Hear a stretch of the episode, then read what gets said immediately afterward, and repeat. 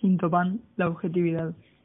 En la carta anterior hablábamos de que Dios nos tiene una tierra prometida, es decir, que para cada situación profunda de nuestra vida hay una promesa de plenitud, para vos, para mí, para cada uno de nosotros.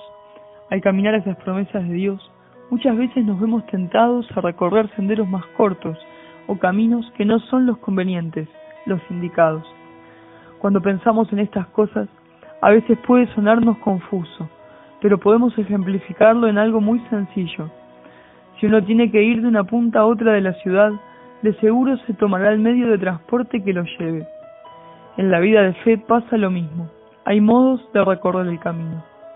Nadie se tomaría un colectivo que lo aleje de su destino para luego volver para atrás, ni un transporte que lo lleve a un sendero perpendicular al que iba, porque todo sería mucho más largo y complicado. Nadie tomaría un supuesto atajo sabiendo que lo va a detener, y nadie se metería en un embotellamiento de poder evitarlo. Así obra Dios con nosotros en el camino de sus promesas. Él nos dice cuál es ese transporte que nos asegura el cielo, y nos advierte sobre los embotellamientos, falsos atajos y desvíos que no nos conducen a nada bueno. Dios nos sale al encuentro con señales de tránsito que nos ponen de manifiesto no solo si ese es el camino, sino también si está faltado o con baches, si hay un puente o podemos caernos a un río, y también si hay obreros trabajando. Es decir, que Dios sabe de nuestra historia, nos acompaña en el camino y también obra para que la senda esté mejor. Él es el camino por el cual no nos perdemos y es el obrero que sana los baches de nuestra historia, las heridas que nos quedaron. Lamentablemente, muchas veces tomamos decisiones que están ligadas a estas heridas es decir, que terminamos siendo esclavos de nuestras heridas. Por ejemplo, la mujer que de niña fue golpeada y ya de grande se junta con un golpeador, a quien dice amar y del cual no se puede separar. Ella elige desde sus heridas. Por eso Dios nos quiere liberar de nuestros Egiptos, pero a medida que recorremos el desierto, como hicieron Moisés y el pueblo, podemos encontrar nuevas esclavitudes. Egipto tenía a los israelitas cautivos en un sentido muy claro y visible. Nadie podía dudar de ello. Pero hay faltas de libertad que no son tan visuales, aunque surten en nosotros el mismo efecto. En ellos también causaban el mismo efecto, pero tampoco parecían darse cuenta, aunque a veces no querían verlo. Podemos preguntarnos qué esclavitudes no podemos ver, o bien no nos animamos o no queremos ver como la mujer que se junta con el golpeador pero no puede dejarlo. A veces no nos sale de otra manera, a veces nos quedamos pegados a nuestras heridas o a las etiquetas que nos pusieron.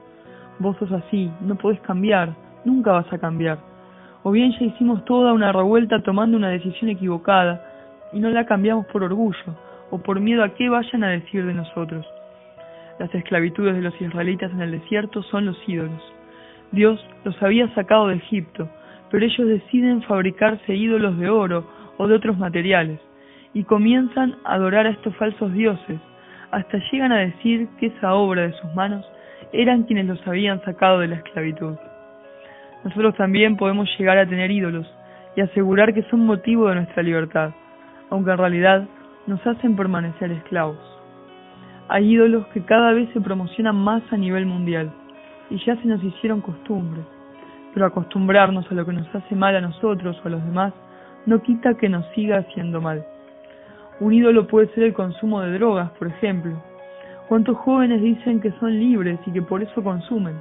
Que no son adictos, pero en realidad la droga los consume a ellos. Cada vez se descree más de que la marihuana sea perjudicial, aunque haya informes médicos o testimonios visuales de que es así.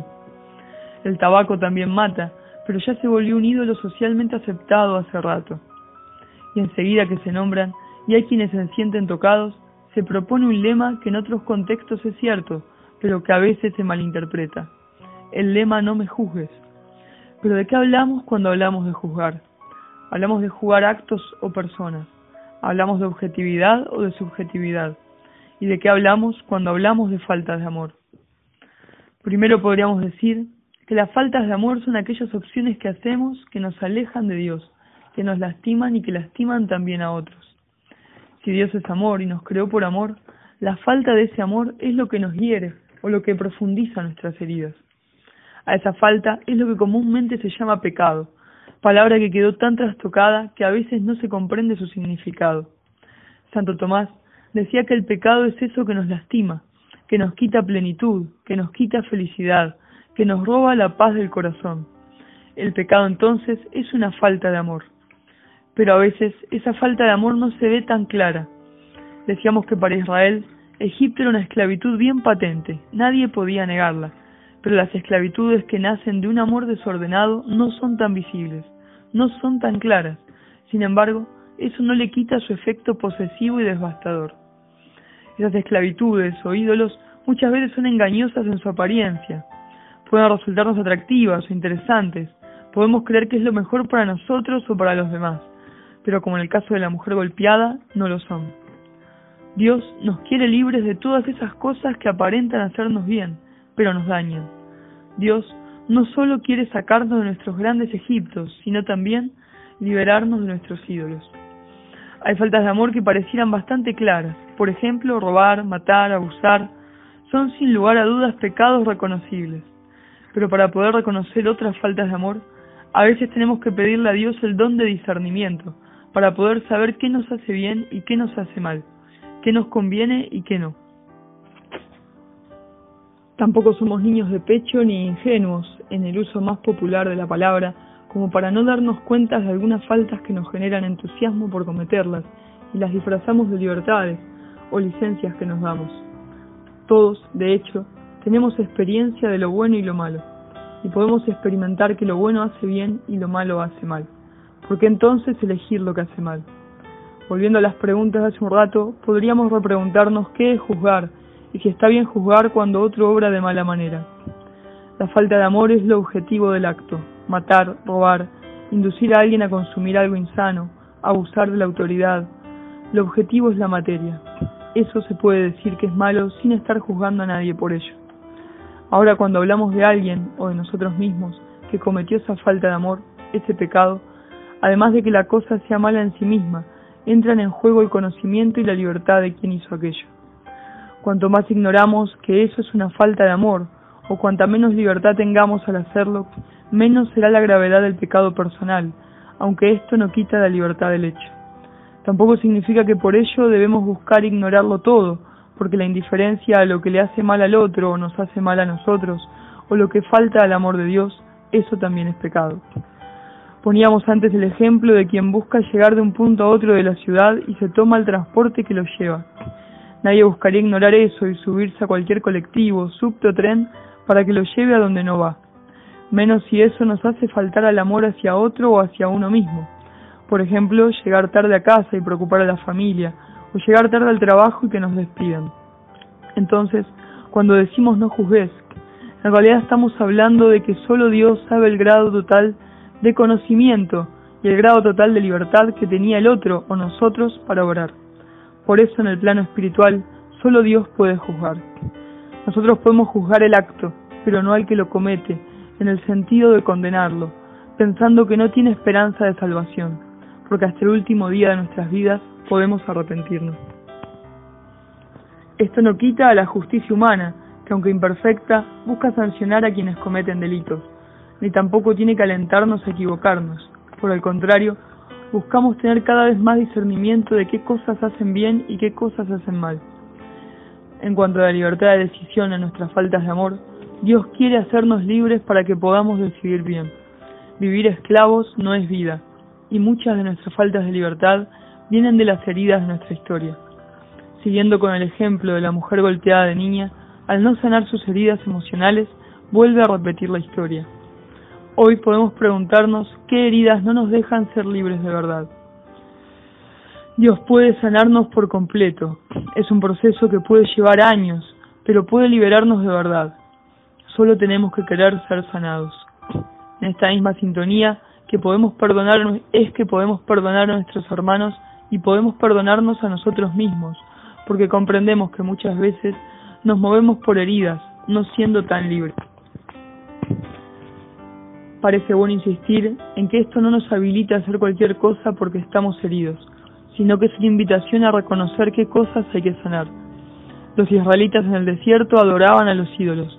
También nosotros podemos sin darnos cuenta o dándonos cuenta adorar a nuestras heridas cuando elegimos usarlas para lastimar y no buscamos sanarlas. Por ejemplo, si nos golpearon de chicos, entonces estamos heridos y golpeamos a otros. No, golpear a otros es objetivamente una falta de amor. Entonces hay que empezar a dejar de hacerlo al mismo tiempo que sanamos las heridas. Las heridas nos pueden hacer caer en faltas de amor, pero el amor puede hacernos más fuertes que las heridas y así evitarnos caer. Es decir, que si fuimos golpeados, pero elegimos no golpear por amor, es porque ese amor nos está haciendo fuertes. No es que no haya que sanar la herida, pero la decisión de amar está primando a las de la falta de amor. Y el amor de Dios es el que sana las heridas y nos restaura como personas. Otra falta, perdón, otra manera de hacer idolatría con lo que nos hace mal es, por ejemplo, cuando una falta de amor la volvemos un rasgo de nuestra personalidad, o de nuestra cultura o subcultura. Es así que a veces hay grupos que tienen dentro de sus características el ser violento consigo mismos o con los demás. Hoy somos invitados a pedirle a Dios que sane nuestras heridas, también las que se nos hicieron a parte de nuestra personalidad. El camino del desierto es un camino lleno de esperanza, por estar acompañados de Dios, quien nos promete una manera distinta de vivir, cada vez más sana, santa y sanadora también para otros.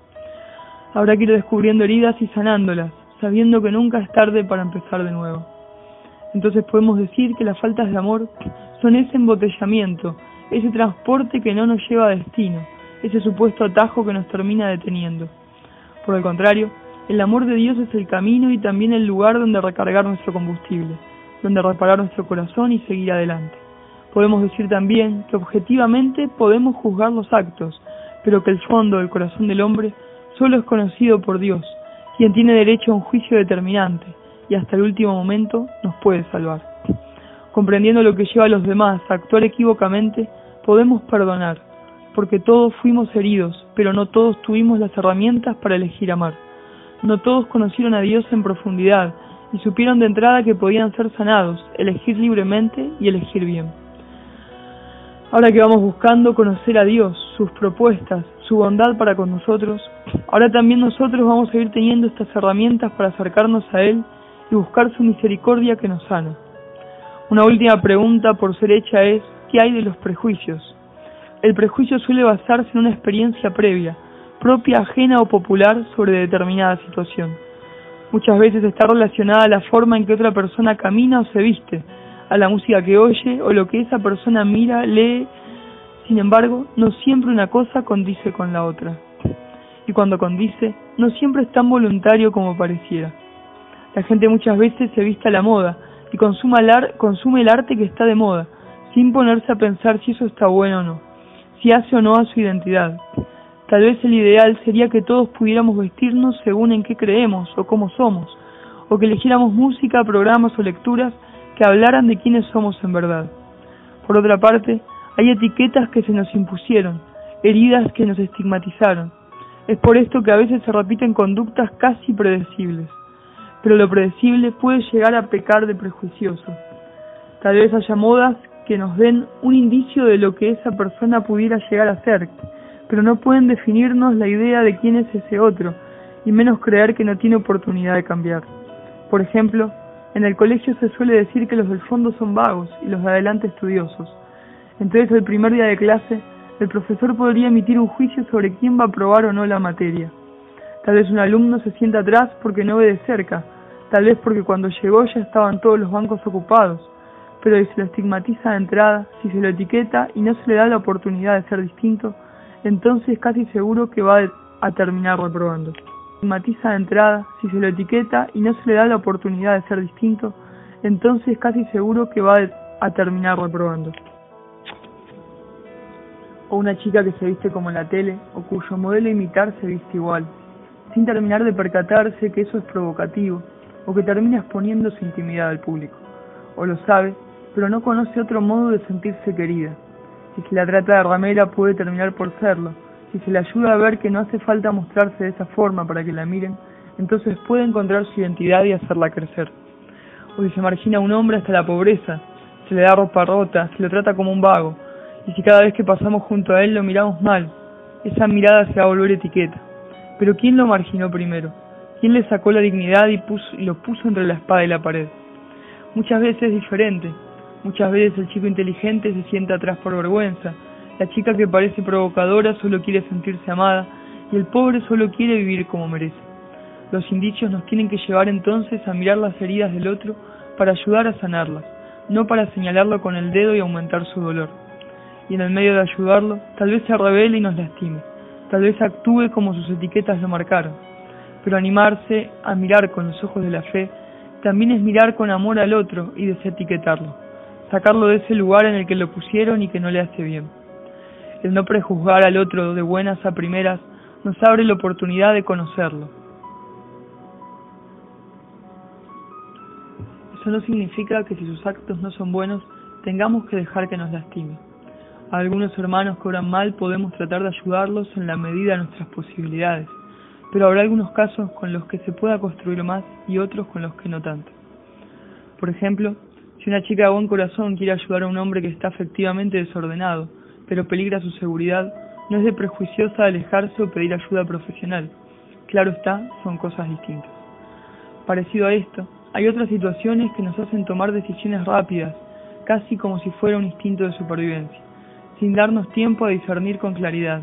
Y muchas veces son pensamientos o actos que tienen que ver con el temor o la precaución.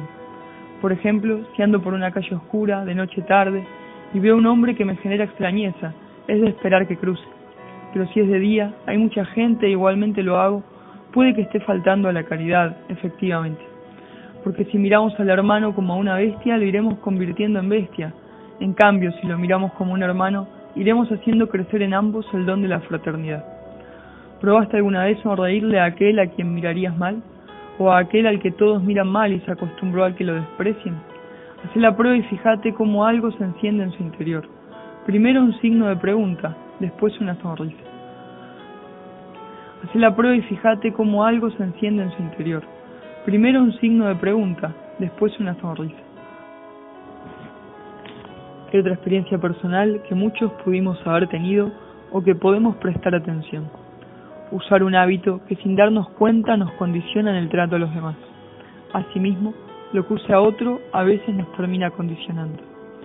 Ejemplos de esto pueden ser cuando nos ponemos lentes negros por el sol, pero casi sin darnos cuenta actuamos más cancheros que de costumbre, o bien nos escondemos en ellos para sentirnos más confiados a la hora de hablar. Al revés, podemos experimentar a veces cierta timidez al hablar con gente que usa anteojos de sol, como si el otro fuera más que uno, o en definitiva, no llegamos a ver su mirada y eso nos quita un poco la seguridad del trato. Hay quienes hemos actuado en alguna obra de teatro con albas blancas y hemos sentido una enorme paz venida de Dios. La vestimenta e incluso el disfraz siempre han generado que uno actúe un poco en consecuencia de lo que viste. Desde niños sentimos seguridad al tener una espada de juguete en la mano, y hay quienes de grandes sienten esa misma seguridad con un celular u otro objeto. Entonces estamos invitados a no prejuzgar al otro, y a la vez poder reconocer qué cosas hacemos o usamos que nos hacen actuar como lo que no somos. ¿Por qué, si no buscamos ser cancheros, nos vestiríamos como tales? ¿Por qué me vestiría de deportista si no me interesa o de campesino si prefiero el traje y la corbata? ¿Qué es lo que exteriorizo con mi ropa, con mis modos? ¿Qué nos hace ser más nosotros mismos y qué no? Hoy nos animo a empezar un proceso de sanación interior, tanto de heridas propias como de la mirada hacia los demás, para así poder mirar con amor al prójimo para que aprendamos a juzgar el acto y a perdonar al que lo hizo, para que aprendamos a perdonarnos, para salir a amar como Dios nos amó primero. Que así sea.